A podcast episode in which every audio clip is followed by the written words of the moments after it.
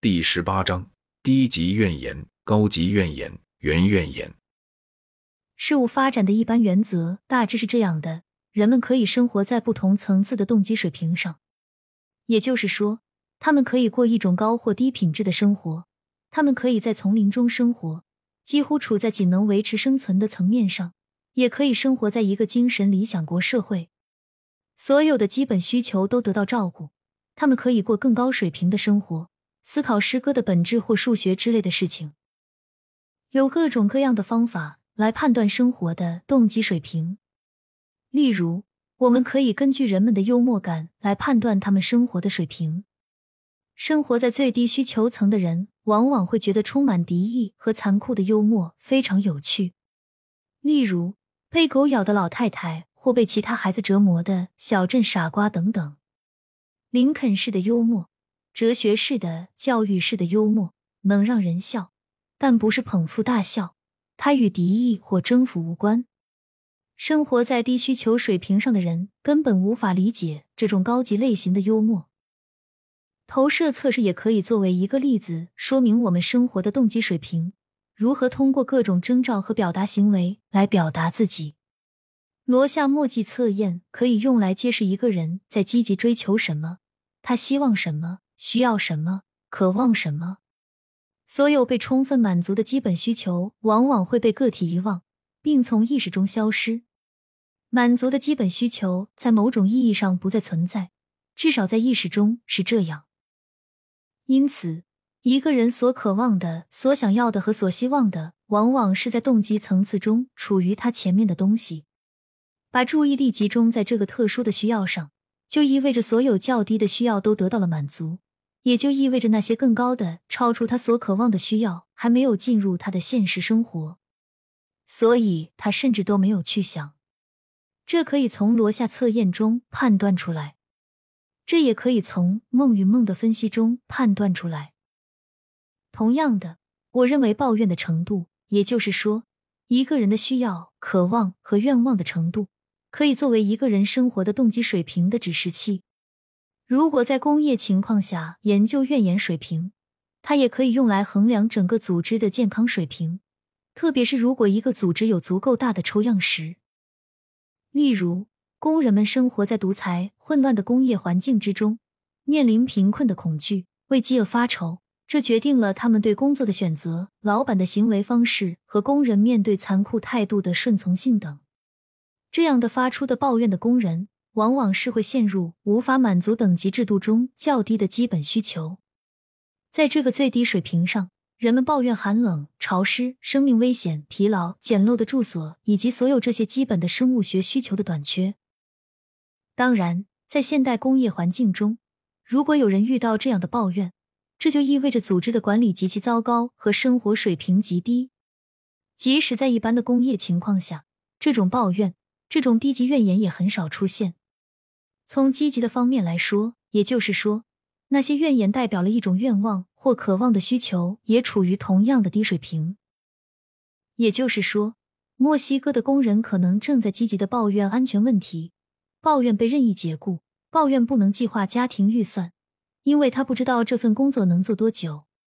他可能会抱怨完全没有工作保障，抱怨工头的专横，抱怨为了工作他不得不接受的各种侮辱等。我认为我们可以称那些来自生物学和安全层面的抱怨为低级怨言，或者说是把来自群居性以及属于非正式社交群体的抱怨归为低级怨言。较高的需求层次主要是尊重和自尊，这一层次的问题涉及尊严、自主、自我尊重以及他人的尊重、自我价值感、自我成就感等等。这种程度的抱怨可能主要是关于尊严的丧失、自尊或威望受到威胁。现在就原怨言而言，我在这里想到的是在自我实现的生活中存在的原动机。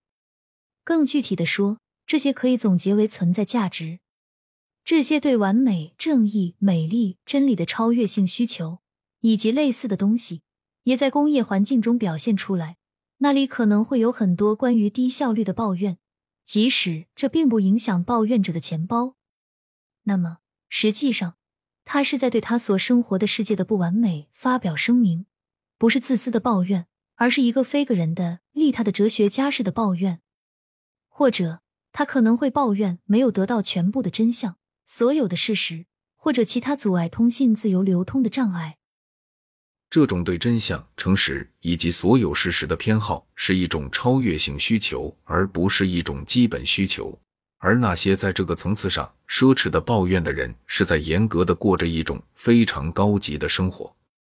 愤世嫉俗的社会是由小偷或暴君或恶棍操纵的，不会产生这样的抱怨，只会有低级抱怨。关于正义的抱怨也是圆怨言。在管理良好的地方，我看到很多工人抱怨不公正，即使这对他们个人的经济利益有利。另一种圆怨言是抱怨一种美德没有得到奖励，而邪恶却得到了这些奖励，这是司法的失败。换句话说，以上的一切都强烈的暗示着人类总是会抱怨：没有伊甸园，没有天堂，没有净土。或者只存在于短暂的片刻。无论人类得到了什么满足，人们都不可能完全满足于这些东西。那会意味着人性发展达到了最高值，在此之后就无法改进了。这当然是一派胡言。我们无法想象，在经过一百万年的进一步发展，才能达到这样的完美。无论有什么满足、什么祝福、什么好运，人类都能尽情享受。他们会因为这些祝福而开心一阵子的，然后一旦他们习惯了他们，他们就会忘记他们，并开始向未来寻求更大的幸福，因为他们意识到事情可能会比现在更完美。在我看来，这是一个永恒的过程，一直延续到未来，直到永远。因此，我要特别强调这一点。因为我在管理学文献中看到了大量的失望和幻灭，和个别放弃整个开明管理哲学，回到专制管理的案例。管理因为缺乏感激之情，令人大大失望。尽管条件已经变好，却仍不断收到投诉。但是，根据动机理论，我们永远不要指望抱怨会停止，我们只应该期望这些抱怨会越来越多。他们会从低级怨言升级到高级怨言级别。最后升级到原抱怨级别，这与我所写的人类的动机是无止境的，并且随着条件的改善而不断向更高的层次发展的原则是一致的。这也符合我对挫折程度的理解。也就是说，我否定了简单的接受挫折，认为它永远都是不好的。我假设挫折是有等级的。从低级挫折到高级挫折是幸福、好运、良好的社会条件和良好的个人成熟的标志等等。如果抱怨所住的地方城市花园项目有妇女委员会开始激烈讨论，并抱怨公园中是玫瑰花园不够好，这本身是件好事，因为它表明这是位于生命较高水平的抱怨者。抱怨玫瑰花园意味着你已经不受饥饿困扰。有良好的居住环境，你的火炉还在运转，你无需担心黑死病，不必害怕暗杀。警察和消防部门工作的很好，政府很好，学校系统很好，地方政治很好，而且很多前提条件都已经满足了。关键在于，高级抱怨不能被简单的视为与其他任何抱怨一样，它必须用来表明已经满足了所有先决条件。以便使这一抱怨的高度在理论上能够实现。如果一个开明而聪明的管理者深刻的理解上述一切，那么这样的管理者就会期望情况的改善会提高怨言和挫折的水平，而不是期望情况的改善会让所有的抱怨都消失。这样一来，当他们为改善工作条件投入了大量的考虑、金钱和精力，而抱怨仍在继续时，就不会有幻灭和愤怒的危险。我们必须学会寻找的是，这些抱怨的动机水平上升了吗？这是真正的考验。当然，这是可以期待的。但更进一步，我假设这意味着我们必须学会对这样的事情感到非常高兴，而不仅仅是满足于它。这里确实出现了一些特殊的问题，其中一个问题就是如何辨别公平与不公平。肯定会有很多关于拿别人和自己比较的琐碎抱怨。也许有人有更好的灯，或一把更好的椅子，或稍微高一点的报酬，或诸如此类的东西。这样的事情会变得极其琐碎。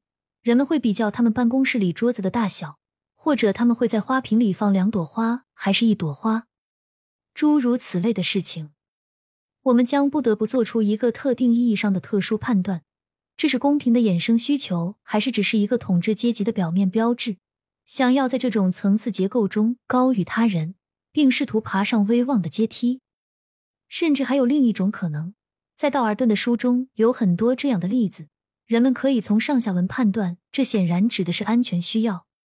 举个例子，有人注意到，如果老板的秘书对一个人表现的友好，而对另一个人表现的不关心，这就意味着后者将会被解雇。换句话说，必须在特定立场才能推测一个人的动机水平。另一个可能更困难的方法是尝试用一种激励的方式来分析金钱的意义，在动机层次中。金钱几乎可以代表任何东西，它也可以表示低级、中级、高级价值或原价值。当我试图指定特定的需求水平时，肯定会有失败的例子。在这种情况下，我只是认为这些例子是不可评价的，并把它们推到一边，而没有试图在动机层次中对它们进行评价。肯定会有其他难以评估的例子。也许最谨慎的做法就是不要对他们进行评估，把他们当作无用的数据放在一边。当然，如果你在进行一项大规模且细致的个人研究，也可以回访那些人，确认他们的某些怨言，如关于金钱的怨言在动机水平上究竟意味着什么。但在目前的研究中，这是不可行的、不可能的，甚至是不必要的。如果我们对用于实验目的的两组对象，及管理良好的工厂和管理不善的工厂，使用相同的评级标准，情况尤为如此。